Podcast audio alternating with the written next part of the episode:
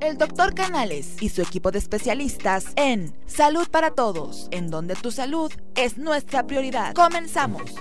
¿Qué tal? Muy buenos días en uno más de tus programas Salud para Todos, transmitiendo en vivo desde la Ciudad de México. Les voy a dar las ligas para que nos puedan escuchar. Escúchanos por, por Facebook, Salud para Todos. En Spotify, Salud para Todos.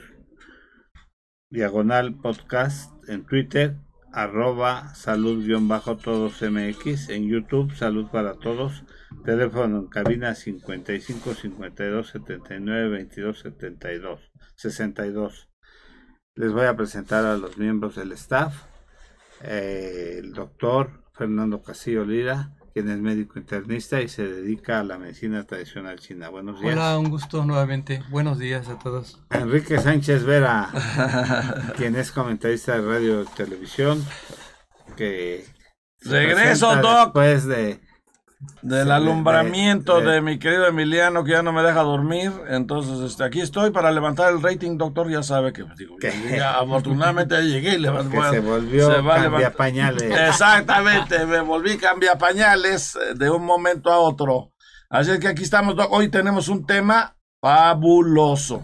Tenemos la oportunidad de tener a nuestro amigo del grupo Scalti, al doctor y maestro en psicología y neurociencias, en neuropsicología y también en neurociencias, al doctor Carlos Alberto Serrano Juárez. ¿Cómo estás? Buenos días. Hola, buenos días. Qué gusto estar aquí con ustedes. quien es doctor en psicología en el área de neurociencias de la conducta de la FES Iztacala de la UNAM, maestro en psicología con residencia en neuropsicología clínica, coordinador de investigación y educación continua en Iscalti, quien tiene publicaciones en revistas indexadas internacionalmente, ponente en congresos nacionales e internacionales y miembro de Iscalti desde hace cinco años.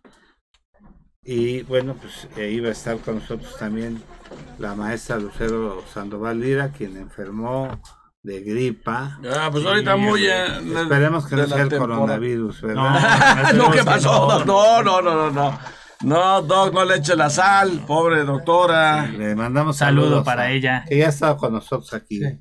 en otra ocasión, ¿no?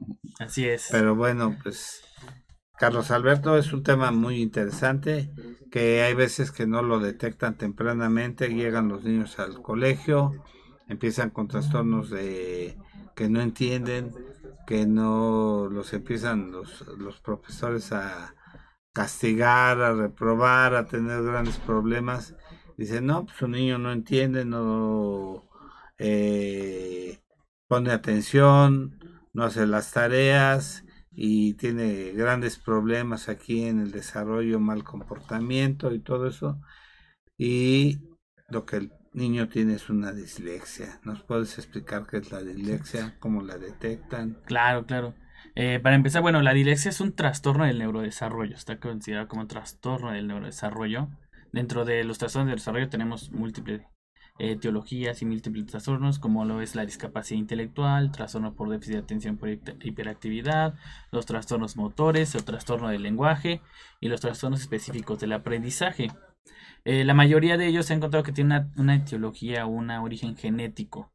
Parece ser que algo sucede durante algunos genes que afectan, en el trastorno de- específico de la dislexia, se ha encontrado que afecta a la migración neuronal, que es una de las primeras eh, fases del desarrollo del cerebro.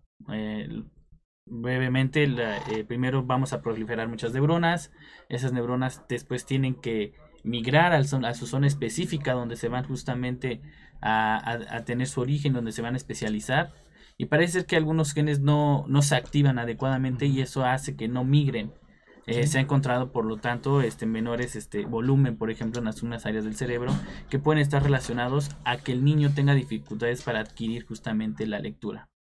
Eh, lo interesante es que muchos de estos niños no son, no son detectados y van pasando años, año, año, año y cada vez se va haciendo más complejo y más difícil la cuestión académica y esto también va, va afectando su, su autoestima, ¿no? Llega el momento en que los niños se dan cuenta que no pueden, eh, mencionan que para qué lo hago si no puedo, son constantemente castigados, son constantemente incluso pues hasta bulleados, ¿no? Pueden sufrir abuso porque no, no, no, no Eso es logran lo peor. desempeñarse. Que eso es Y- lo peor. Y no, y no nos damos cuenta, no se dan cuenta que quizá detrás de todo eso hay un trastorno del neurodesarrollo, ¿no? Que en este caso es la dislexia, ¿no?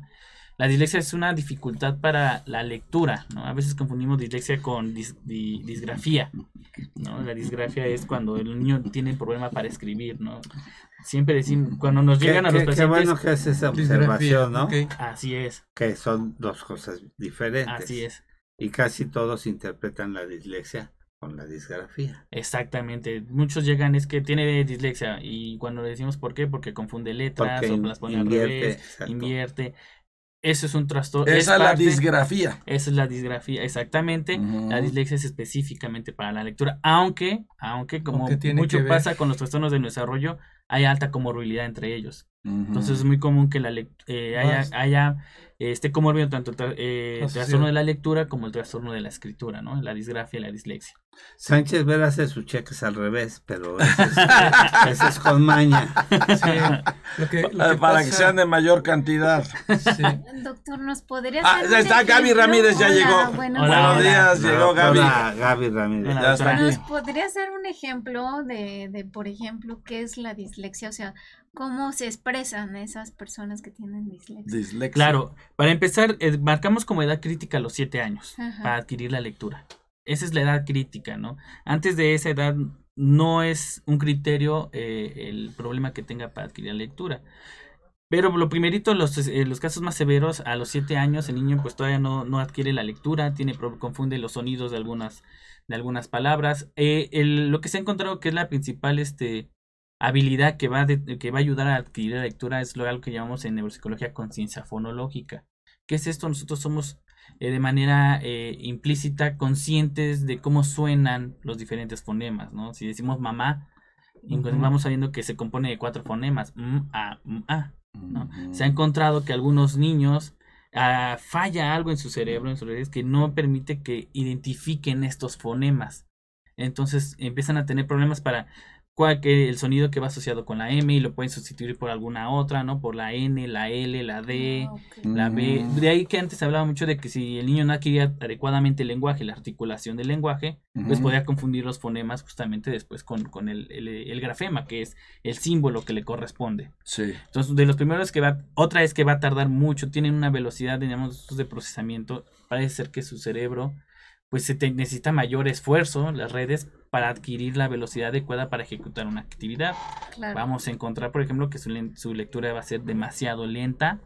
Esto va a afectar que su comprensión en un futuro, porque el niño va a estar más enfocado en qué estoy leyendo que en comprender lo que estoy leyendo. Entonces van a presentar problemas también de la comprensión de la lectura. Por ejemplo, eh, muchas veces pueden este, sustituir fonemas, como les decía, o por ejemplo, si son palabras con, altamente conocidas, que ya con- reconocen que dice mamá, pero a lo mejor pueden cambiar por maba, mala, es decir, no com- completa la palabra de acuerdo a lo que ellos, a lo que el cerebro dice. eh, pero No, no estás bien. Sí. A ver, este, Carlos, aquí me llama mucho la atención.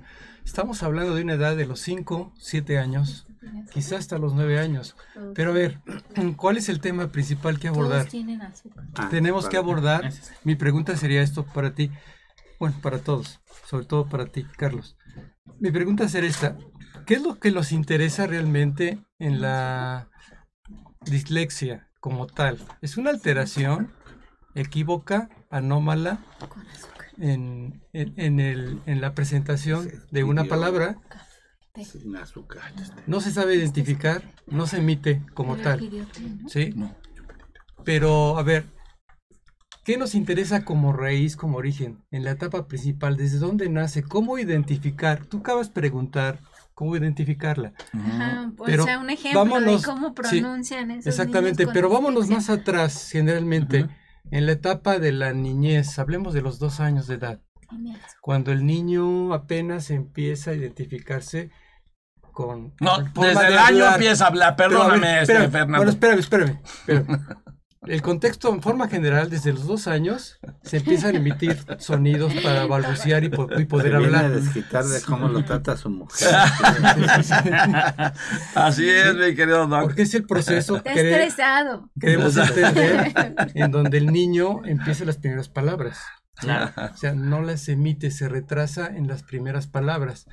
¿Cómo podemos detectar a un niño que potencialmente va a sufrir de dislexia? ¿Desde qué edad? ¿Cuáles son los parámetros? Irnos más atrás, no en la consecuencia ya en forma tardía. Algo ¿Cómo que- lo haríamos? Claro, algo que podemos hacer, a partir de, de atrás, lo primero es detectar eh, factores de riesgo que pueden eh, indicar que la presencia de una posibilidad de dislexia. Factores de riesgo son los perinatales, eh, postnatales y prenatales, ¿no? A final de cuentas, tenemos en cuenta que a partir de la, de la tercera semana empieza la neurulación, la formación del sistema nervioso central. A partir de la todo, tercera. Todo lo que afecte todo eh, durante ese proceso, eh, que la madre consuma alguna sustancia, que tenga algún Sí. factor, eh, eh, se convierte en un factor de riesgo de presentar un trastorno del neurodesarrollo. Entonces, de ahí la importancia de esas primeras semanas, ¿no? Porque es donde se forma, la, es donde ocurren justamente, empiezan a ocurrir las primeras fases de desarrollo, que es la migración, por ejemplo, ¿no?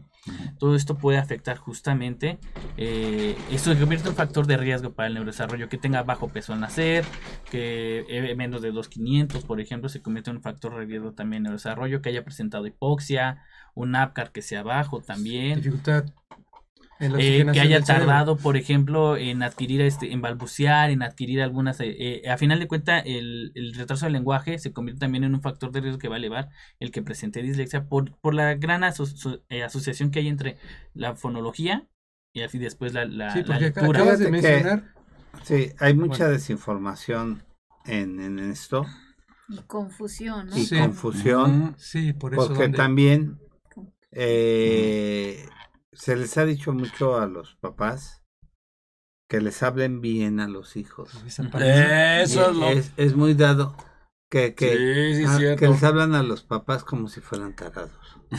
Nos convertimos, Sí, claro. nos bajamos a su nivel de lenguaje, ¿no? Es lo A que ver, hacemos. y, así. Y, Es y eso realidad. lo confunden y luego los bebés hablan. Todos chiqueados, doctor. Se llama Exacto. chiqueados. Sí, y por eso iba, es precisamente eso que tú estás marcando es muy importante. Iba así al respecto. Porque generalmente a los niños no los dejan hablar. No los estimulan. Les dan Exacto. las cosas. Exacto. Les hacen señas. mejor se las dan. Les están adivinando el pensamiento, no los dejan De hablar. hecho, hay una, una, una parte de la pediatría, de la puericultura, que se llama nipiología, que, que establece el vínculo que establecen los padres y las madres con los hijos, y los hijos se vuelven perezosos al lenguaje, porque ya nada más con señas o con un fonema, Ajá, lo que tú ah, mencionas, ¿no? ah, Y ya el niño tiene diciendo. hambre, quiere leche, ma, ¿Sí? quiere esto. Es señalar.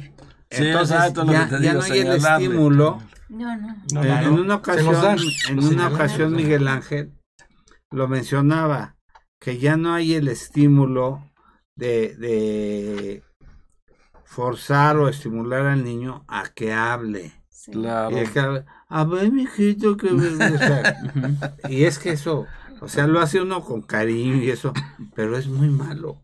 Exacto, sí, sí, claro. A final de cuentas, nuestro, nuestro cerebro es una cuestión de biológica, pero también social, ¿no? Se va a adaptar de acuerdo justamente a la estimulación que vaya recibiendo. Sin embargo, tiene un factor biológico genético, y eso es lo que es importante en los trastornos del neurodesarrollo. Es decir, puede haber niños, claro, que tienen un trastorno del desarrollo, y a pesar de que es poco estimulado, pues va a afectar al doble justamente esta. Sí, esta porque, o actividad sea, puede haber niños que no tengan este, esta etiología y aunque estén un poco estimulados, empiezan a, es decir, su neurodesarrollo va de acuerdo. Nosotros usamos eh, eh, pruebas neuropsicológicas que permiten identificar el nivel en el que está el niño de acuerdo a estos diferentes procesos cognitivos que se han asociado a la madurez al desarrollo cerebral. Entonces, a través de estas pruebas, pues, nosotros podemos identificar cómo está el niño en ese, eh, en ese proceso, el nivel- si está en el nivel esperado para su edad o está por debajo. Este, cuando es un niño, por ejemplo, que es por falta de estimulación, en cuanto se modifica conductualmente, en este caso a los papás, en cómo hablarles, cómo estimularlos, el niño sí, inmediatamente potencializa pasa. y, y, y- y mejora su lenguaje. Los niños con trastorno en desarrollo se tiene que hacerles al doble, porque aún así, por esa dificultad, esa dificultad que traen en su cerebro, van a costar mucho trabajo re- eh, recuperar esa habilidad. Mira, tú hace un momento acabas de afirmar que existen diferentes causas neurobiológicas ya establecidas, trastornos desde el, en el desarrollo, del a nivel congénito, cuando está desarrollando el chico. ¿sí? Ujú. El- el En la producto. panza de la madre, Fernando. sí, sí. Por Tienes muchas causas, puede ser tabaco, Estación, sobrepeso, diabetes. Así es. Sí, muy tan- ¿no? Sí, sí. Ahora sí te voy a tener que dar unas clases de mi querido Fer. nalgadas, casi, Ahora sí Ya, vas a ver. Está hablando muy alzado. Está estresado, que no ha dormido. No he dormido, papá. doctor, entiende. Ay, Sucede cuando no se duerme. Después te digo qué pasa. Entonces, hay causas neurobiológicas justificadas. Hay aspectos de tipo genético, ok, queda claro. Pero, ok, estamos hablando de la otra parte de la estimulación. Pero aquí lo que me llama la atención, lo que estuvimos revisando por ahí también, tenemos como 5.000 años de evolución en el desarrollo del supuesto lenguaje. Constantemente tenemos cambios en la forma actualmente en que socializamos. Entonces, todo el tiempo nuestro cerebro tiene ciertos cambios y mutaciones. Hoy en día sabemos que existe la neuroplasticidad. ¿Qué es ¿Y eso? sabe?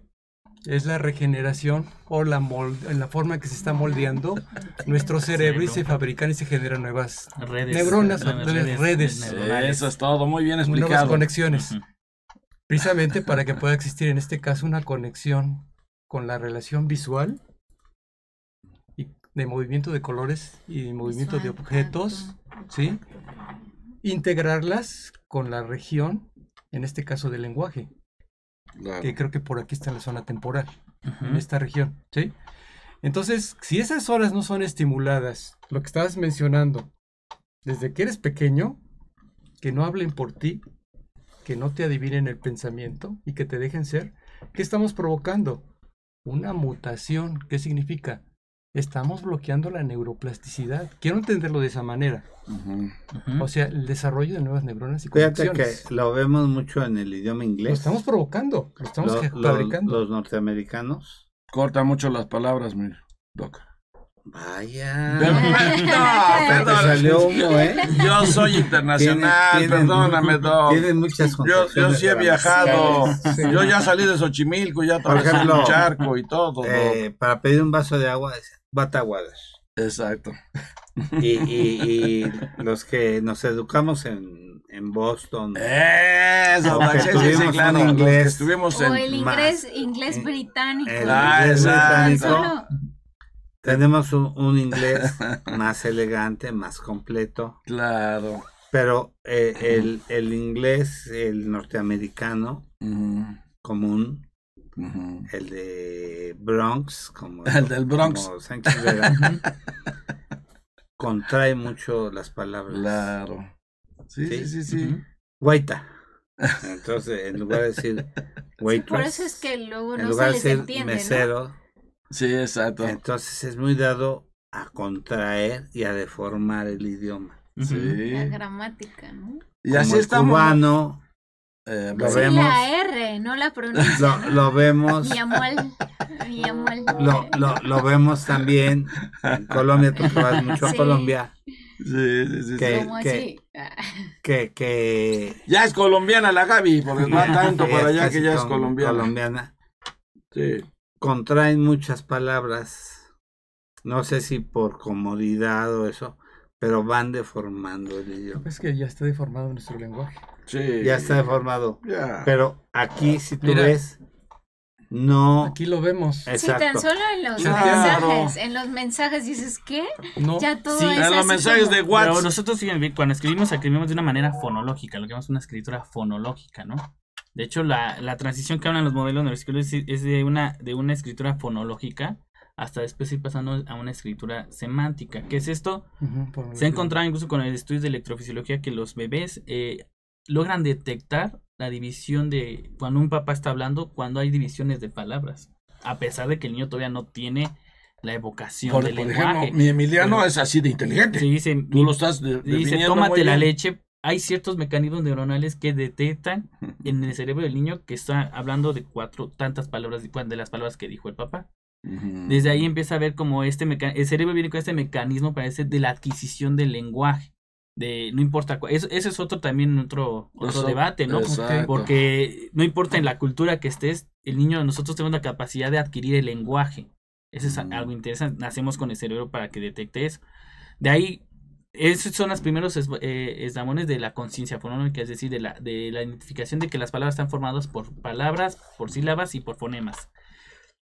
Nosotros, nuestra, nuestra, nuestra postura, la teoría es que nosotros tenemos que enseñar al niño cuántos fonemas componen una palabra, ¿no? No decir, este, de ahí se traduce a la lectura y a la lectoescritura. De ahí el niño puede empezar a decir, si dice pala, empieza que se da cuenta que dice pu, a, l, a, ¿no? Que son los cuatro fonemas, Que es la pala. Eso a ti te permite escribir cualquier palabra, aunque no la conozcas. Y aunque, a cuando nosotros vamos a un, la- a un lugar y no sabemos cómo se escribe, la escribimos como suena, a nuestro idioma.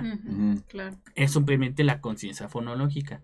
Lo que hace después la, la, el colegio, la eh, el nivel de escolaridad es mejorar la, la ortografía, ¿no? De hecho, la ortografía son, nosotros tenemos con problemas de memoria porque nunca has visto la palabra. Una vez que la ves, que ves la palabra, ya no lo, ya. no es tu escritura fonológica la que se, la que la va a escribir, sino la va a escribir a través de la memoria. Algo que pasa mucho en los niños con dislexia y disgrafia es que las palabras más comunes las logran escribir. ¿Por qué? Porque usan su memoria Claro. Para escribirla o la leen a través de la memoria. Pero si ven una palabra nueva, quieren escribir una palabra nueva, no saben cómo hacerlo porque no, se saltaron ese proceso de escribir de la, del, del cómo suena. Yo la escribo a yo la leo, esta, esta escritura fonológica. O se deben de integrar los dos aspectos. Exactamente. Enseñarles a integrarlos. Y se va perdiendo la, la elegancia del idioma, ¿no? También. Sí, aunque esos ya son cuestiones y culturales. Aquí lo interesante es que el cerebro, a pesar de esto, va adquiriendo, ¿no? Por eso hoy en día podemos acortar con algunas, algunas letras o palabras, ¿no? Porque tenemos la conciencia de cómo sonaría eso, ¿no? Por ejemplo, en inglés, eh, en lugar de decir for, ponen el 4, ¿no? Porque saben que suena como for, ¿no? Ujú. Entonces, una forma, una manera de escritura fonológica a través del uso de un fonema, ¿no? Pero si el niño no tiene la adquisición de la conciencia de este fonema, pues no va a saber que va a haber un 4 quizá, ¿no? Y no va a decir que suena como for. Ujú. Entonces, ahí es. Por eso, una de las cosas que encontramos, cómo identificarla, es que el niño no va a poder leer palabras nuevas o escribir palabras nuevas. Le va a costar ¿esto mucho trabajo. se ve en niños o también hay adultos Uf, con este problema?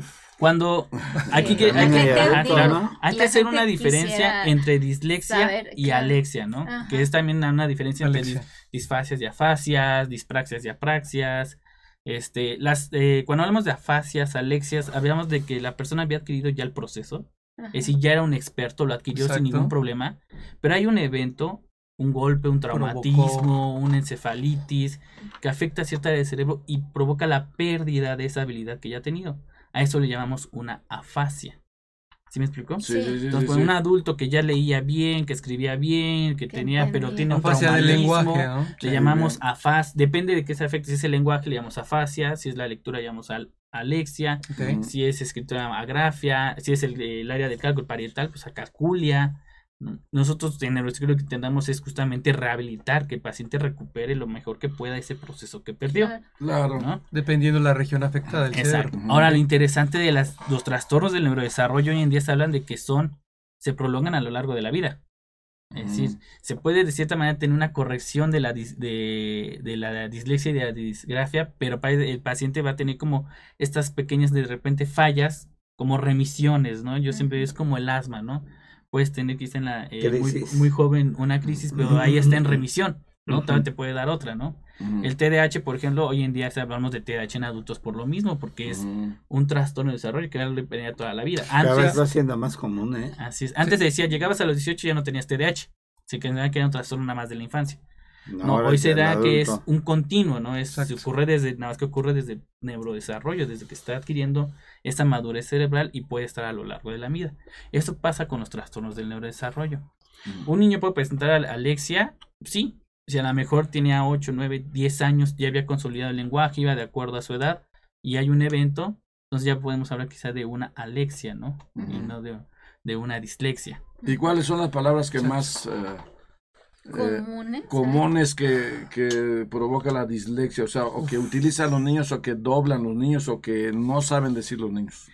Le- van a ser siempre las palabras menos comunes, ¿no? Las que menos lean, las que menos vean Las escritas. invierten. Exacto. Mamá, papá, por ejemplo, este, esas no, esas las van a leer fácilmente porque se ven continuamente. ¿no? Claro. Hola. Las más comunes en nuestro Es idioma, difícil que ahí esas las van a, es muy probable que la lean. ¿Por qué? Porque seguramente usan su memoria. Sí. Claro. Ajá, el cómo, pero no porque tengan la conciencia de cómo suena el, el, el, el grafema, el escrito, el símbolo. Entonces, todas las palabras nuevas no las van a poder leer, se van a trabar, ¿no? Sí, van a claro. cambiar el sonido, ¿no? Si ven una B, pueden decir. Sí, no la Si ven una sílaba M, la dicen, letra. "Mm", ¿no? O, o, la o palabra. hagamos, regulan las palabras. ¿Qué es esto? A lo mejor reconocen la primera sílaba, pero como no reconocen las dos, la completan con alguna que tienen en su memoria de, de palabras. Lo ¿no? leen al revés o lo, lo invierten. Exacto. Son como algunas de las características que van a O, tener. por ejemplo, confunde la G con la J. Por ejemplo, ¿verdad? Ahora la pregunta de sí. los 64 mil pesos, mi querido Doc. ¿Tiene cura la dislexia? Eh, más que cura, tenemos la posibilidad de que el niño sí logre mejorar la adquisición de la lectura, aunque volvemos a lo mismo, quizá en un futuro va a te- puede ser que siempre le cueste un poquito más la velocidad de procesamiento, ¿no? Es decir, bueno, la velocidad de lectura, que lea un poquito más lento, aunque quizá lo va a empezar a hacer bien. Ahorita la- lo que le acabas de preguntar fue importante y es muy importante. O sea, se- Gracias. se cura. Sí. Tú ya no tienes cura, ¿eh? le diste muy agresivo. No, perdón. Este, a ver, es que es muy importante. Se cura, creo, a ver, Carlos, depende mucho de la causa Exacto. y la etapa en que se encuentra. Esa es una. Y Sí, la terapia, la ¿no? tipo de terapia.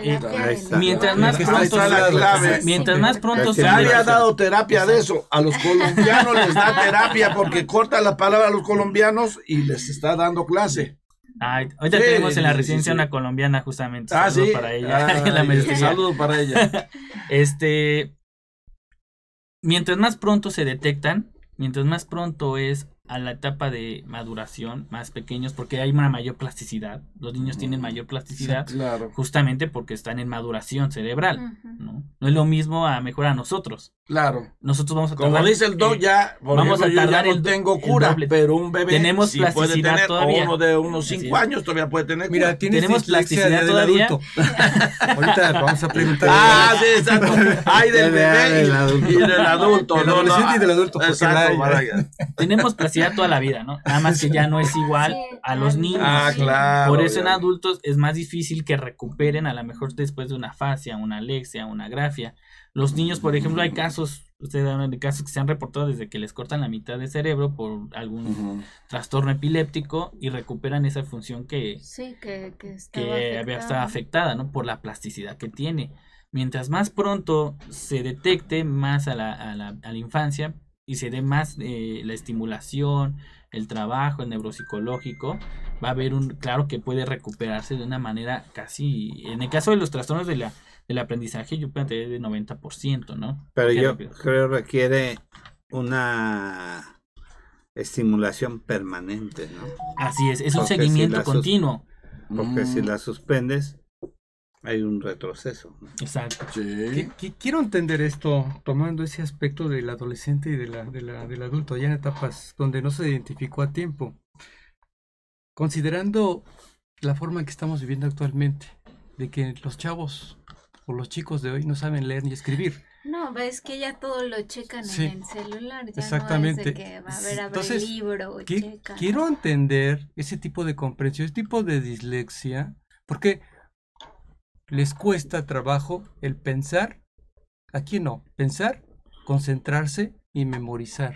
O sea, cuando hay un ser humano que vive esa situación y tú estás viendo que no sabe redactar, no sabe expresarse, no sabe utilizar las palabras y los términos. A ver, Carlos, ¿a qué nos estamos enfrentando? Lo que estamos viviendo. Tú empezaste hace un momento a decir, el bullying tiene que ver mucho. Y en nuestro país más del 80% se vive en bullying. A ver, Así es. entonces, ¿de qué estamos hablando? De nuestros escolares. El tipo de educación que estamos viviendo no es la educación adecuada. Y todos lo sabemos. ¿Cuántos chicos no saben leer ni escribir? Es una realidad. eh. Yo he evaluado adolescentes de 15 años que tienen una dislexia, una disgrafia y nunca se detectaron. Ya están, quin- ya tiene 15, 15. 15 años, Sí. ¿no? No. Y, y que al momento de la historia clínica los papás reportan que desde los 8, 9 años, 7 tenían datos que le costaba trabajo a la escuela, pero que iban pasando, iban, iban panzando, ¿no? Iban panzando, iban panzando, iban panzando. No, yo no se les reprueba ahora, ¿eh? Hasta que- pasan. Sí, sí, porque si no- Ahora, de primero a ¿no? sexto, mi querido Doc, perdóname que te interrumpa. Ya casi no eh, este, reprueban. No, ya no, eso es No, otra pero cosa. Esa es otra cosa que yo no ¿cuál es puedo entender. eso? Porque No puedo ya- entender. Estamos, a ver, ¿estamos Sí, llenos de sí, sí. disléxicos? No, o, Quiero entender. cuál es el No, de hecho de, es- no reprobar. Exacto, ¿por qué no reprobar, mi querido Doc? Esa es una más. cuestión, Son este, problemas sí, de, política. de demando, Exacto, yo creo que va a ver, por otro no lado, pero Eh, es que es ¿no? justamente, si Sí, vemos, eh, la- la- nuestra desafortunadamente. primer No. este, foco para nosotros Cuestiones es el colegio muchas veces. ¿no? El colegio, ¿por qué? Porque es donde el niño interactúa ya con varios de su, de su misma edad, ¿no? En casa a veces, pues, es su, por ejemplo, el T- el TDAH muchas veces en casa es más tranquilo, ¿por qué? Porque no es, no está con tantos niños, es una relación uno a uno, hay un mayor control, aún así se ven los síntomas. Pero en el colegio donde ya hay más, donde el niño ya depende de sus propios este eh, procesos, de sus propios este esfuerzos para poder desempeñarse, pues ahí es donde se manifiestan más estos trastornos, ¿no? Claro. Entonces, lo primerito es hacer una evaluación. Nosotros este, consideramos la evaluación neuropsicológica justamente permite detectar de esos síntomas que presenta el niño, qué se explica porque posiblemente presenta un trastorno del neurodesarrollo. ¿Sí me explico? Un niño te puede llegar porque es inquieto, a lo mejor porque tiene bajo desempeño académico. Nosotros nuestra evaluación nos permite detectar qué, qué de esos síntomas que está presentando se pueden explicar por un trastorno del desarrollo. Y qué se puede explicar por otras cuestiones Dice el ambientales. otro, que me haga la tarea el compañero. No, no, Porque ahora es interesante, no tiene una Sí. discapacidad intelectual. Entonces son muy funcionales. Ra- Sí. su- su Una, capacidad una, pregunta muy personal. Sí. Esa decisión presidencial de que no se reprobara ningún niño, Sí. ¿fue buena? Mira, emocionalmente, claro que siempre vas a estar a la, a la vista, Qué- ¿no? qué buena de, pregunta. de por qué, ¿no? Eh, siempre, siempre que hay una cuestión de, por- de que el niño va a reprobar, yo creo que son focos de alerta de saber por qué está presentándose eso, ¿no? Ya de que el niño tiene la posibilidad de reprobar, es un foco de atención de está pasando por situaciones emocionales, está pasando por situación ambiental, tiene algo en su, en su desarrollo que le está impidiendo su cuestión académica. Es decir, yo creo que el llegar a esto no debería ser. Es lo último, es el, eh, Claro. digamos, la, lo- la última opción. Antes de que veamos eso Sí. y vemos estos focos, se debe haber decir, hay, hay que hacer algo porque si el niño ya está por, por reprobar, algo está pasando en su vida social, O psicológica. sea, familia Y disfuncional. lo- Lo que pasa es que lo- los vas avanzando con, con un proceso de una mala educación, por ejemplo, de primero, lo vas pasando al siguiente grado ¿Y así? y lo vas, lo vas empujando, pasa a la educación primaria, llegan a la es. educación secundaria en muy malas condiciones. A mí me tocó en la profesional, porque yo soy profesor de, en, en el- en la universidad, alumnos que no saben escribir ni su apellido. Que eso es vergonzoso, doctor. Eso sí es Y lamentable. tristemente no saben cómo se llama. Pero, pero hay que ver, Sí, Susan, de ahí la importancia de la evaluación, ¿no? profesor en la universidad. y Sí. Qué identifica- pena, qué Sí, pena. lenguaje. De ahí la importancia de la evaluación, saber por qué está años, escribiendo así. ¿no? Cuatro años y no supieron. Hay cuestiones, es ¿Cómo que se llaman hay cuestiones ambientales, hay cuestiones de desarrollo, Sí. ¿no? Tenemos que, el- aquí la importancia es identificar por qué el niño está escribiendo así y a partir de ahí dar el seguimiento adecuado, ¿no? Si es porque el niño está bien, aplicamos las pruebas, si está bien en su desarrollo, tiene como la madurez cerebral que se espera Mm. para su edad, entonces es, ¿sabe qué? Hay que estimular, hay que trabajar, los papás tienen que estar más al pendiente porque esa es otra cosa, ¿no? Hoy en día que los niños, las personas estemos más en el celular es porque hemos eh, alejado dos, hemos perdido esto que decía, Mi- eh, dice Miguel mucho, esta calidad y, can- y cantidad de tiempo con nuestros hijos. Claro. o sea, por eso entendiéndolo de esta manera, los, los grandes que desarrollaron la tecnología, todos estos, ellos tienen por, por ende por finalidad que a sus descendencia, después, antes de los 13 años, no toquen aparatos. Precisamente para que desarrollen esas habilidades y capacidades de las que estás hablando, Carlos. ¿sí? Así es. Y ya después de esa edad, tócalos. ¿Por qué? Porque es la base fundamental y porque se ha visto que los chicos, a diferencia de los chicos de antes, Claro. de nuestras generaciones, desarrollaban otras capacidades y habilidades Exacto. cerebrales. Yo me atrevo a decir hoy en día, por ejemplo, que aplicamos pruebas de CI total, tenemos índices que miden habilidades verbales y perceptuales, ¿no? O nuestros chicos con un CI total normal empiezan a tener mejores habilidades perceptuales que verbales, ¿no? ¿Por qué? Porque desde pequeñitos están justamente más estimulados por la vía perceptual Exacto. que por la vía verbal. Claro. Entonces, es volvemos.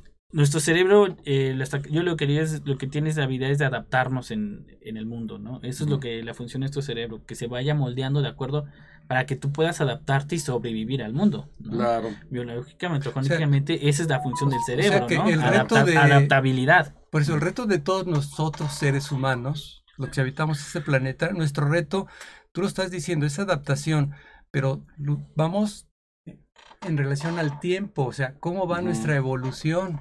Y nuestra evolución tiene que adaptar a la nueva, digamos, tecnología, pero también a las raíces perdidas.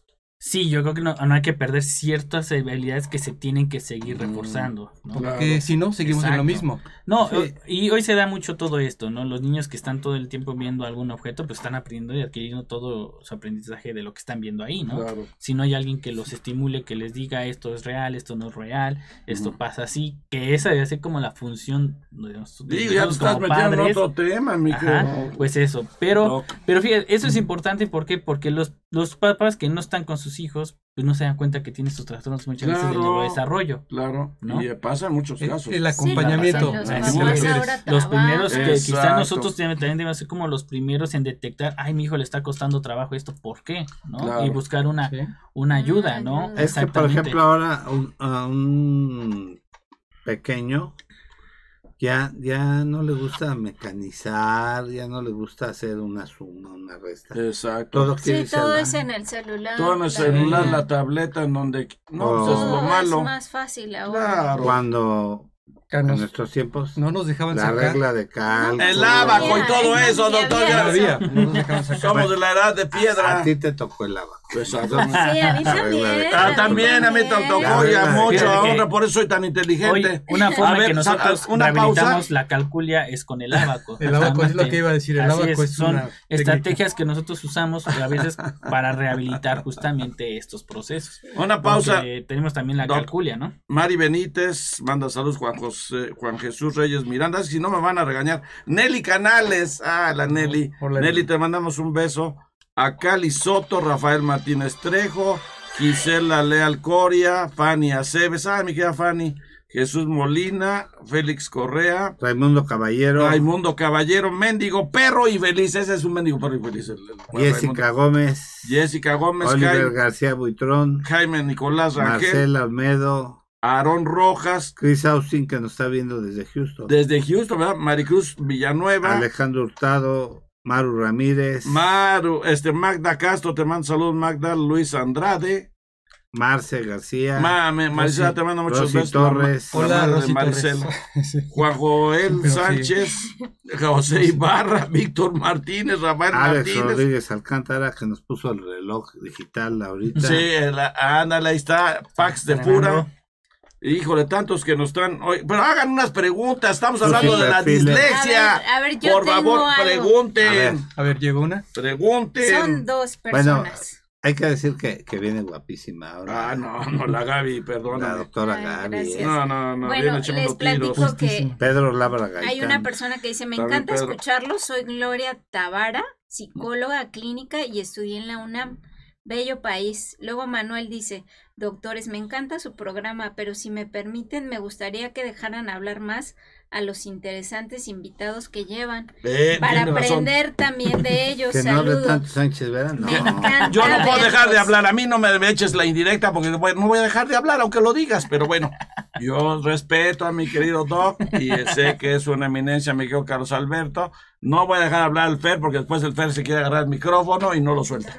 Sí, sí, sí. No, no, no. Ah, otra cosa, este, tus redes sociales, ¿a qué hora sales al pan, mi querido hay muchas muchachas aquí que te ven, ¿eh? Y Ah, muy este, bien. Sí, sí, sí, no te creas que no. Entonces, por favor, tus redes sociales Claro. para que la gente se contacte Este- contigo y tus. Sí, pero una, una, una aclaración. Es un programa que está con varios participantes y que No tienen que podemos dar la de opinión de todo, de todo el panel. Muy bien, Doc, bien Y- dicho. Cuando tuvimos el programa de relaciones tóxicas, Uh, decían, no dejen hablar a Sánchez. Vera". exacto. ¿Cómo Y- no van y a déjame- hablar? Déjenme aclararles que, Ay, que ay, la pimienta de, del pastel y del programa es Sánchez Vera. Exacto. Y obviamente Sánchez Vera es una persona importante en el programa. Gracias, Doc. Y no es que lo defienda, pero este perro desgraciado es parte importante del programa. Gracias, gracias. ¿Eh? Sí, adelante, mi querido Doctor, Doc. No, no, no se es- Gracias, Doc, gracias. Este, que, que sepan que obviamente un programa nada más hablando el invitado, pues sería un programa Más plano. plano, sin interacción. plano. plano, ya lo sabía, hasta el Doc sabe de temas de estos. Sí, Me tienes entonces tiene sorprendido. que tener Interacción. dualidad. Así es. Ahora sí, tus redes sociales, mi querido, y tu, y tu Sí, teléfono me encuentran en la, en la página de Discalti. Eh, soy ahí. Discalti es con Z Discalti. y con Y K. Con Él S es- y con K. Ah, es con S y con K. Por eso no Sí, nos ya, encuentran. sí. Hablando Entonces es un problema de dislexia el mío. sí. Santo decirles de que. Eso le había que dicho Carlos Alberto Con razón no nos encuentran luego. es el coordinador de investigación y educación continua en es. Eh, también ahorita, por ejemplo, la invitación, ¿no? Hoy en tenemos, ahorita tenemos justamente un protocolo donde eh, se está trabajando con niños pre a, a desarrollar justamente Es el que la están haciendo con, con niños de 5 y 6 años, con ¿no? la universidad. de- Exacto, la Facultad de Estudios Superiores Iztacala, ¿no? Es- Eh, ahí se pueden comunicar con ustedes en la sí, página. este, pueden este, Está Harvard. 53, Está Harvard. 53 42 22 03. Ahí pueden llamar, eh, nos dan los datos de los niños, un teléfono donde contactarlos, llamamos por teléfono Claro. y vemos si son este candidatos a participar. Es un programa muy interesante lo que está haciendo eh, en este caso Lucero. ¿Cuándo Eh, se termina la- el reclutamiento? Eh, todavía tenemos hasta que completemos la muestra, todavía tenemos eh, como 15, Espacio. 20 A ver, para justamente Todavía hay espacio para Todavía hay decirlo así. espacio. ¿Qué, qué características deben de tener estos chicos para entrar a este programa? Claro, niños de 5 y 6 años. Ajá. ¿Por qué? Porque es un programa que queremos dirigir para prevenir justamente la dislexia. Es un programa que quiere prevenir la dislexia. Sí, sí. Entonces, Es lo que está haciendo eh, Lucero, primero se le aplican. ¿no? Así es, es Muy primero se le aplican pruebas neuropsicológicas que son que pueden predecir eh, eh, el riesgo de Y es presentar sin costo, además, dislexia. ¿no? Es sin costo, no tiene ningún costo. Aparte se le está favor, eh, se le están haciendo No, pues llame, por favor. electroencefalograma, se le hace una evaluación neurológica. Pedimos que Qué sea el norte. labor, Doc, ¿Por qué queremos Sí. que sea en el norte? Más que nada porque la mayoría de las es una intervención. Entonces, una cuestión primera es que tiene que estar cada semana constantemente yendo claro, a la intervención. Entonces queremos bien. que estén cerca porque todo se lleva tanto en la FES Iztacala como en Izcalti y Ah, Lomas ah, Verdes. Ahora, Carlos, Mm. sería preguntarte también esto, aprovechando para lo mismo, esa invitación de 5 a 7 años. ¿Qué características, además de la edad, tendrían que estar observando los padres Para, porque... para pensar Exacto. establecer ese contacto con ustedes? ¿Cuáles son los parámetros para identificar esa Los dislexia? signos de De- alarma. Alarma, que. De hecho, Signos de mira, alarma, no, dicho, no estamos pidiendo signos porque justamente necesitamos niños, controles, niños que no tengan, en la prueba nos van a decir los que van a pertenecer a un grupo control Ok, y los incluso yo tengo un hijo de 5 años y quiero, aunque no le veo, pero quiero saber cómo está, adelante lo pueden traer y ya y se le hace la valoración todo el estudio si puede entrar Ah, dentro no de los importa, está controles. abierto. Exacto. Ah, La- Claro, ok. 5 y 6 únicos años. criterios de que sí estamos pidiendo es Que que, no tenga la edad, que no, de preferencia pedimos que sean diestros, ¿por qué? Porque la mayoría, como es un protocolo Sí, también de claro. Entonces, investigación, miga, Rebeca no entra. entonces, es, este, es zurda. es zur- ahorita no Gracias, todavía. A ver, a ver, Y ¿los otra puedes- cuestión- Bueno, ahorita que Y otra también que no tengan un trastorno de desarrollo grave, que no tengan un neurológico, que no tengan convulsiones, Ok, epilepsia. enfermedades asociadas. Exactamente. Otras cosas. Una pregunta. Bueno, uno ya lo, lo, lo presupone. Pero ¿por qué de lado esa pregunta? desarrollo del lado derecho y del lado izquierdo del cerebro en el lenguaje? Fíjate, nosotros tenemos un lenguaje que va a eh, dominar, eh, un hemisferio que va a dominar sobre el otro. La mayor eh, 90% de los problemas, el hemisferio 90%. dominante es el lado, es el hemisferio izquierdo que controla nuestro, es el dominante. nuestros movimientos del, del hemicuerpo derecho, ¿no? Sí, pues es como una... Anteriormente, anteriormente eh, en los zurdos se creía que el hemisferio era el contrario. Estudios recientes demuestran que, que incluso los zurdos, su hemisferio dominante sigue siendo el izquierdo. Sin embargo, sí tiene una mayor probabilidad de que su hemisferio sea el otro. ¿Sí me Sí. explicó? Sí. El hemisferio dominante se va a encargar de los del lenguaje. Todo, todas las, las cuestiones de lenguaje, eh, lectura, escritura, eh, evocación, es decir, el lenguaje hablado, la comprensión del lenguaje, se va a desarrollar del lado izquierdo. El lado derecho va a partir en otros aspectos, pero emocionales del lenguaje, por ejemplo, ¿no? Va a identificar el tono de voz, ¿no? Cuando el doctor dice una, una broma, Sí, nosotros, claro. el hemisferio derecho directa, "Ah, está bromeando, está bromeando, ajá, ¿no? exactamente. Ah, Pero toda la parte gramática, comprensión, lado izquierdo del lenguaje. Ahorita me está llamando la atención esto que estás eh, expresando, porque si el 90% hay más diestros. Así es. Bueno, pero hay chicos ambidiestros y a ver, sácanos de la duda. ¿Los chicos ambidiestros que no pueden tener dislexia o no la Sí, tienen o sí. son más hecho, capaces? Pero más bien el... Son garbanzos de a libra, Sí, ¿no? son De Y hecho, más- además el protocolo que ellos están es para correr con personas, este, Sí, con sí lo, niños sí lo entiendo, ¿no? pero mi, mi, sí, sí lo entiendo, este, Eh, Gaby. fíjate que es muy buena mi pregunta, es, ¿son eh, más inteligentes? Me cuesta muchas veces decir, ¿O no, es que usa los dos lados. Es que muchas veces no es tan beneficioso el... Los que se han encontrado es que madurativamente necesitas primero que un hemisferio domine, ¿no? Que sea un ¿Qué- dominante. ¿Cuál es el más dominante? Exacto, primero, si vas a ser zurdo no implica conviértelo a diestro, no, no. Pero si vas a ser que sea lo mayor posible dominante de y zurdo. Mm. Porque a veces se ha encontrado que hay una, el que ten- seas ambidiestro es un eleva el factor de riesgo de presentar dislexia o trastornos del, desa- del neurodesarrollo también. Muy bien. Adelante, Entonces, Gaby. no es porque muy lo que Ya sea. ves que hasta las escuelas antes se les amarraban la mano, lo, me- ¿no? les- lo- razón. lo más recomendable es que haya una dominancia, Sí. justamente. Adelante, Gaby. Este, hay una chica que se llama Susana Méndez que pregunta que si la dislexia tiene cura, cómo saber si realmente el niño tiene ese problema. Eh, Y ajá. otra preguntita. Dice, doctores, ¿cómo saber si mi hijo tiene un problema? Ella es Diana. Eh, si tiene dislexia o realmente está chiflada, es lo que dice saludos. Eh, lo primerito no, que yo no, te recomiendo chiflada, es una valoración neuropsicológica. Exacto. Nosotros como neuropsicólogos lo que hacemos es detectar si las dificultades conductuales o síntomas que está presentando no se deben a justamente que hay una alteración en su madurez cerebral a través de las pruebas neuropsicológicas. Eso es lo eso es lo, que yo recomendaría primero. Eh, ¿Por qué? Porque eso va a permitir imitar qué, qué, qué de eso se explica justamente a que su cerebro no pueda realizar algunas actividades o más bien es cuestión ambiental. ¿Cómo- ¿Qué me refiero a ambiental? Eh, cuestión de eh, educación, Problemas de emocionales, por ejemplo. casa, que esté ¿no? tri- exactamente. Necesito unas pruebas, Eso es ¿no? lo que- Necesito- O que los Así padres sean es. disléxicos necesitan también. Eh, sí, eso es otra cosa. Padres disléxicos, pues hay una ¿Tiene mayor probabilidad de que tengan Y no se dan cuenta esto que lo se son. cura, doctor. Ah, Sí. estos sí se pues sí tienen un remedio. La- el trastorno del aprendizaje dentro de todos los trastornos de desarrollo son los que Pero tienen una mejor, aclarando, una depende de la mejor- causa, ¿no? una mejor recuperación. Eso, Depende de la eso- causa. eso es Por una, eso es la valoración. eso es una realidad, así es. Carlos Augusto Mendoza, mi hijo va en sexto año y escribe un poco mal y nosotros como padres lo apoyamos a que mejore la letra. ¿Tendrá que ver algo con la dislexia esto? Eh, Va a ser médico. Ah. fíjense que eh, el trasto... eh, Ya eh, lo digo la Gaby. Como tal no es un criterio el, el mal trazo de, o el trazo defectuoso, ¿no? De, pues, no es un criterio como para diagnóstico de la dislexia. Señora, no se preocupe. Pero sí puede ponerle ejercicios de coordinación motriz para mejorar Esa- justamente para la, su letra. Es que su letra, así es, exactamente. Sí. Sí, No te sí, apures, sí sería un problema en Carlos. este caso, no me acuerdo cómo se llama el señor, pero sí sería un Carlos problema Augusto. que no pudiera escribir algún texto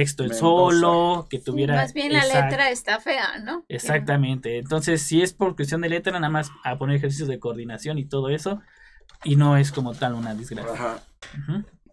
Muy bien, ahí está. el- Dinos de una manera muy contra- con- concreta por el tiempo.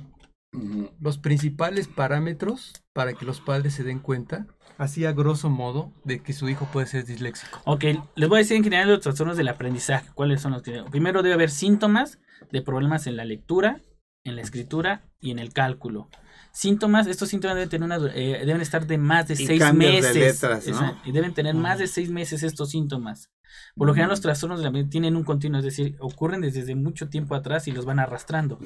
Cuando no son trastornos de la mente, por lo general son súbitos, el de bajo desempeño académico. Van bien, de repente súbito, y eso puede ser más. la ma- eh, hay una mayor que sea por algo cuestión emocional o ambiental. Entonces, debe haber eh, síntomas de más de seis meses donde el niño esté costándole mucho trabajo leer, escribir y, y- o hacer sumas y restas.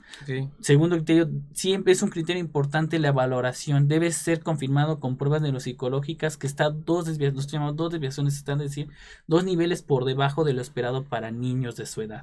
O sea, el IQ, la capacidad intelectual. Eh, no, el IQ debe, es, ah, esa es otra, el IQ debe ser normal, debe ser promedio. Los pacientes que tienen un trastorno de aprendizaje tienen un IQ promedio, límite bajo podría ser, pero es promedio, no tienen un promedio de coeficiente intelectual. Más bien van a salir por debajo de lo esperado en pruebas que miden lectura, que miden escritura, que miden cálculo.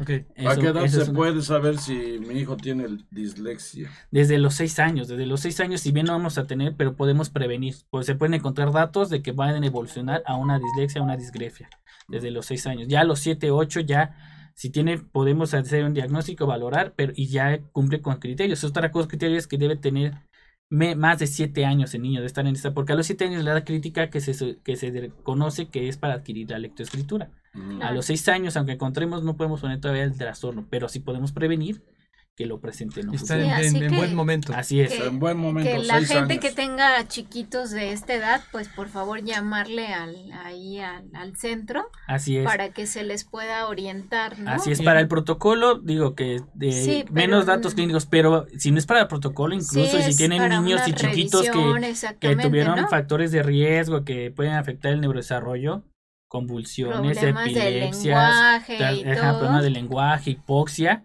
pues pueden llamar, comunicarse y se le hace una valoración. eh, estamos, tenemos varios neuropsicólogos que hacemos valoración neuropsicológica y justamente implementamos programas para... ¿Podrías dar la eso. página de, Ok. de Scalti Sí. y los teléfonos? de ¿Y cómo se escribe? ¿Y cómo se escribe, por favor? si no eso no nos llama. Sí. ¿Es con Z o con S? Es con S, doctor. Ah, es y con, con S. K. Y con Y K. con K. Y, Exactamente. y, y latina S-K-A-L-T-I. Iscalti.com. Ahí estamos. También nuestras redes. El tenemos en Twitter, A Facebook. ver, doctor, escríbenos este, cómo se, para Ajá. ponerlo Para que aquí lo en la pongamos en la, pantalla, en la pantalla y Grande. nuestros amigos lo vean y no tengan ningún problema. Sí, sí, sí, porque es importante que toda la gente que nos está No, es que escuchando, además que es tiene que- hijos chiquitos, Claro. pues que Y que llamen. tienen hijos grandotes. Sí, también. Y muy También. grandotes. También, no, también, por ejemplo, de Sí. pacientes, niños que tienen, tuvieron un tumor y que fueron Sí, operados. o- También, ¿verdad? Este, que tuvieron un traumatismo, todos esos niños es que tienen que pasar por valoración neuropsicológica, porque a final de cuentas hubo algo que pudo haber ma- ma- ma- Ajá, moldeado claro. ahí las Ah, redes. Exactamente. Entonces también esos niños que te ha han tenido enfermedades neurológicas, que tuvieron intervención neuroquirúrgica, eh, pues también pueden llamar. Y adultos también, adultos también que han pasado por eventos cerebrovasculares, todo eso, es importante la valoración neuropsicológica. También. justamente. Que tienen problemas para la memoria, para la concentración. Exactamente. Ahí está. Para que ya no corten para, para palabras. pensar. A ver, aquí pasamos en la pantalla para que la gente que nos escucha ¿Se ve ahí, Jesús? se, ¿Sí se ve, vea. Jesús? ¿Sí se ve allí? Sí www.iscalti.com y teléfono 53 42 22 03. Carlos, sabemos que tiene que ser un psicólogo especializado. Así es. Esto es de tipo integral. Ahí se ve. No, un poco más ¿Qué? atrás. Este, ¿Qué más especialidades ah, involucran ay, ay, en ay. la valoración de la dislexia? Primero el Ahí neuropsicólogo. se ve bien. Ese es el Ah, primero sí, porque es somos que- lo- es el que está especializado justamente ya en no, se, ya no te muevas ahí. Segundo, si vemos que el niño ya tiene como cuestiones emocionales Ahí también, ve, el perfecto. psicoterapeuta también. Es decir, a partir de ahí depende de los síntomas. Si también tiene un problema que familiar, pues el terapeuta familiar. De hecho, los pacientes con trastorno neuropsicológico deben tener un tratamiento multimodal, ¿no? Por lo general.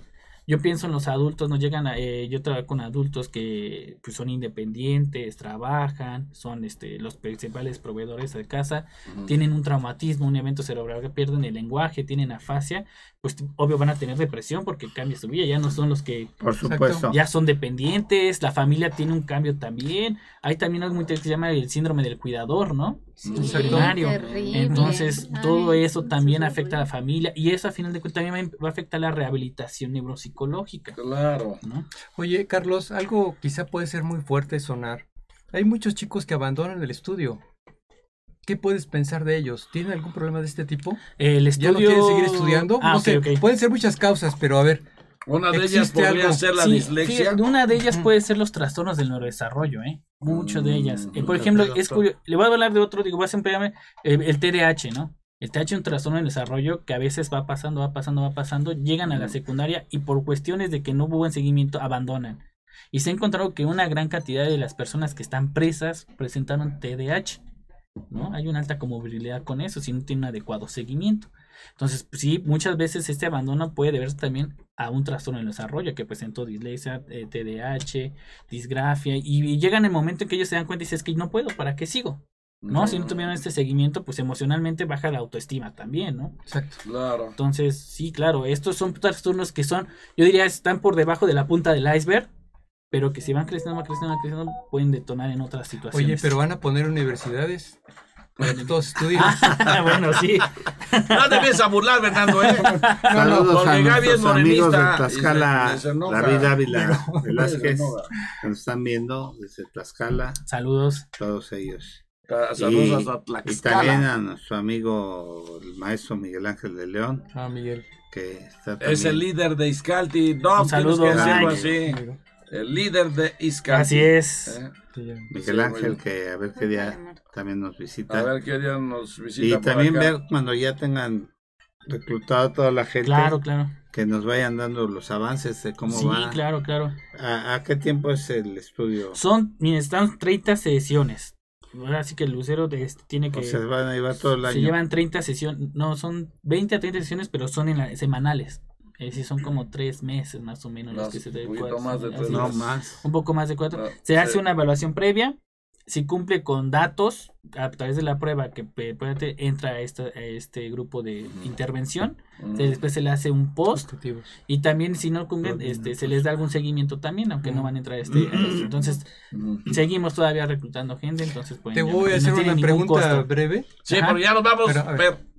¿Tienen A ahorita ver. algún este Sai. algún evento próximamente? Ah, sí, sí, sí, algún- cierto. Muy buena Este, pregunta. ahorita no tenemos ningún, pero tenemos también los cursos, por ejemplo, de Prodefensa, que son muy buenos también, que ayudan justamente como Casi a, no a tener tienen una mejor eventos. asertividad. Casi Y- y todos los también días en- nos en la página- a la televisión. En la página pueden ver este también este cursos, talleres próximos que tenemos o conferencias pronto. Pues es que que diario invitan Así a. Miguel a algún programa de televisión. Es famoso, Miguel. Es famoso. Es famoso. ¿no? Carlos, una pregunta. ¿Qué los llevó a pensar, a desarrollar este tipo de estudio? ¿Cuál fue el objetivo? ¿Qué, qué vieron que los llevó a pensar en esto? Mira, nosotros eh, en el área, digo, es un, un estudio totalmente que es idea de mi colega Lucero. Eh, nosotros, yo estoy tratando de apoyar lo más que puedo con Ella ella. está haciendo el doctorado. Ella está haciendo ¿verdad? doctorado, es su protocolo de doctorado. Sin embargo, yo te puedo hablar, yo por ejemplo, mi yo hice de pacientes con síndrome de Williams. Es un trastorno que es altamente raro, poco conocido. Me llevó a que los padres no tienen conocimiento, por ejemplo. Este, tienen, a- eh, tienen una... Es cuando tiene fenotipos muy- algunos movimientos. no, es ¿Qué una, de, es una pequeña lesión del cromosoma Ajá. 7Q11.23. No, ya no te metas en más, este, no, bueno, no sabemos provoca- nada de eso. por- tiene un fenotipo muy específico, ¿no? Entonces, nosotros que tenemos de desarrollo, trabajamos con poblaciones que muchas veces pues están por debajo de toda una gama de problemas de salud mental y problemas que tenemos genéticos, este, que son, ahí está, yo los digo a veces las muestras olvidadas, ¿no? Ajá. Claro. porque no implican a lo mejor un, un, un problema económico tan fuerte como lo puede ser este eh, las enfermedades de riñones otros.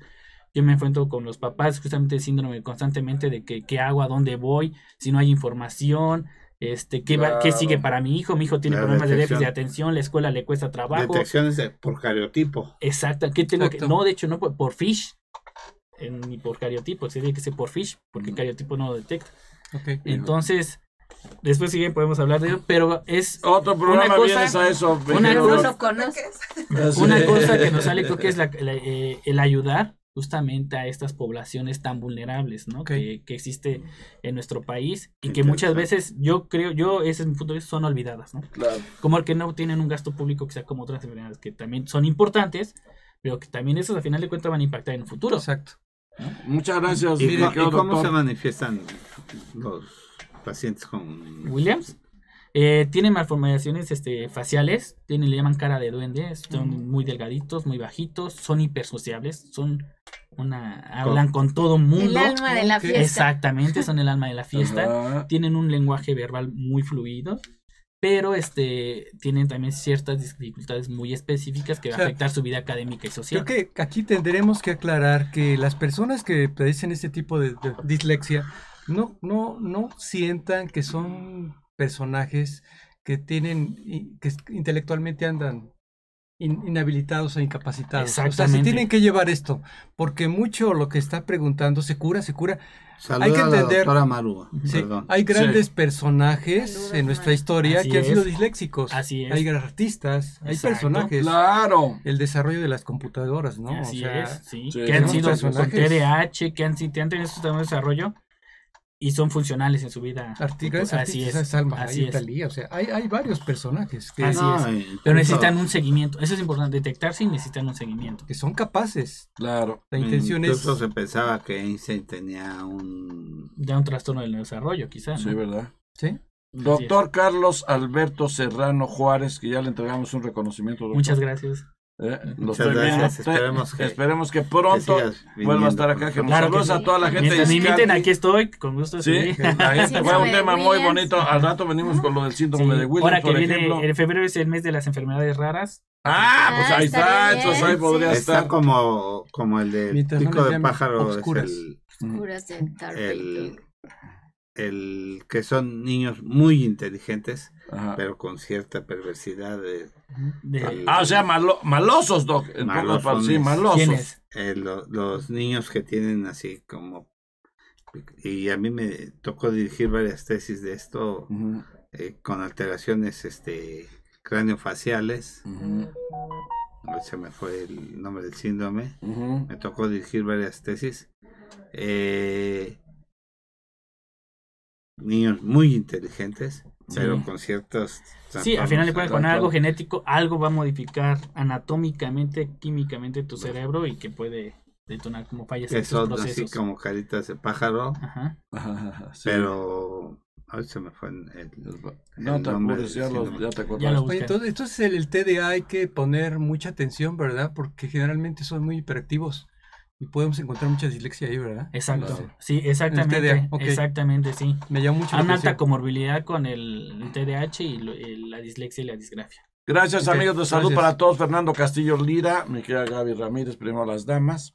Mi querido Roberto Carnales Nájera, que es el capitán en, ahora sí que el capitán del barco. Y gracias, mi querido Doc. No, muchas gracias por la invitación, Gracias, un gusto serio. y Gracias, ay, gracias. Y gracias, Gracias. Sai, y gracias Jesús, que sin ellos no seríamos Es- nada, no, bueno, no, sí. no transmitiríamos en Gracias. pocas palabras, así es de fácil.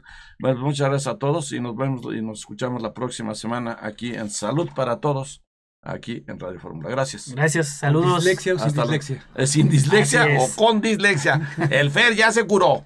Vámonos. Gracias. Hasta luego. Adiós. Gracias.